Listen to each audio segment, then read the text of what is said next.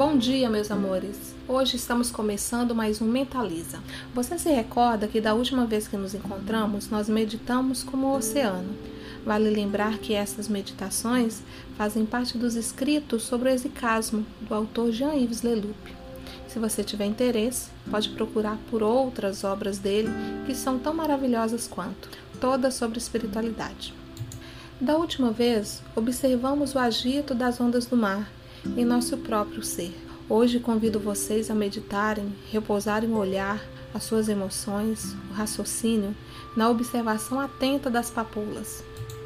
Escolhi esta meditação tão singela porque estamos, segundo a tradição cristã, entrando em um dos maiores mistérios da vida de Jesus, sua paixão. Como podemos compreender a ação de um Deus que se abaixa a tal ponto de entregar a sua vida inocente para que outros aprendam dele o que significa amar?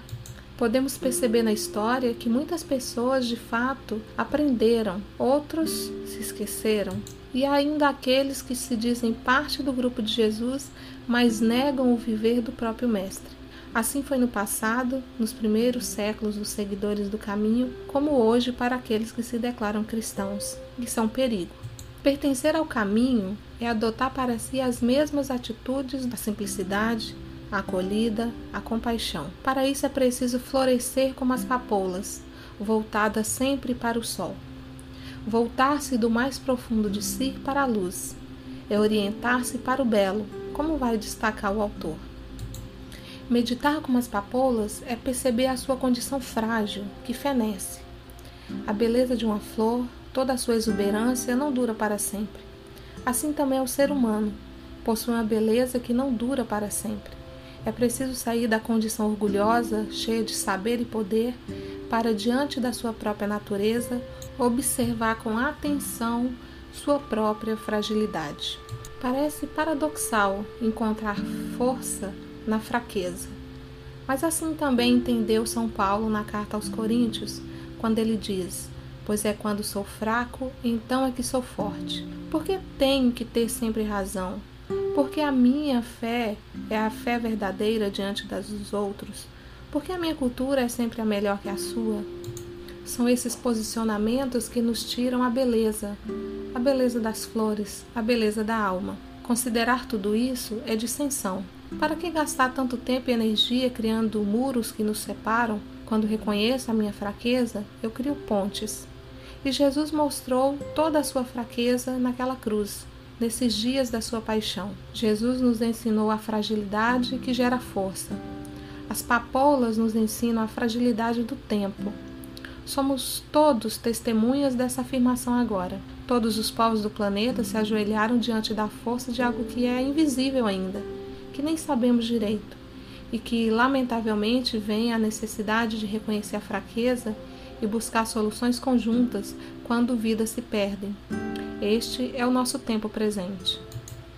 Por isso vale meditarmos como as papoulas. Observe a fragilidade dessa flor. Pare por um minuto, respire fundo.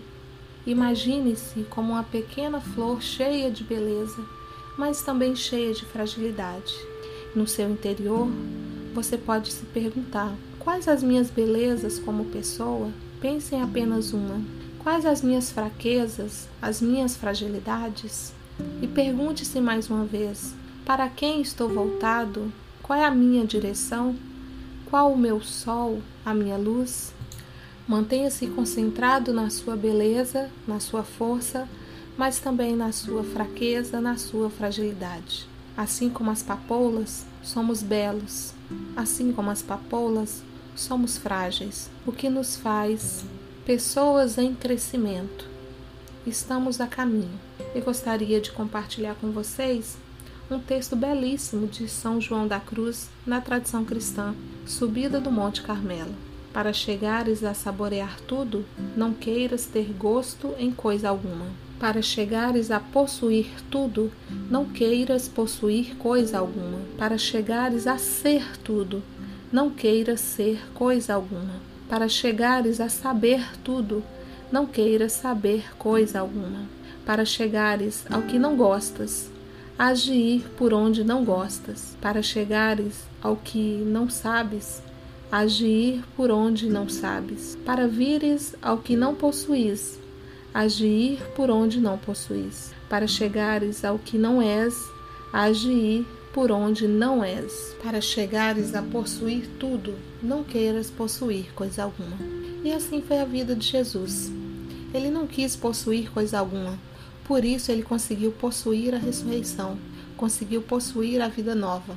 Espero, meus queridos, que neste tempo de reclusão possamos voltar o nosso olhar para a luz verdadeira e nos transformarmos em pessoas mais humildes, pois a lição da cruz de Jesus é a mesma das papoulas. Estar voltado sempre para Deus, a sabedoria infinita que a tudo sustenta de modo invisível. Em três tradições religiosas, Namastê, Shalom, a paz do Senhor esteja com vocês.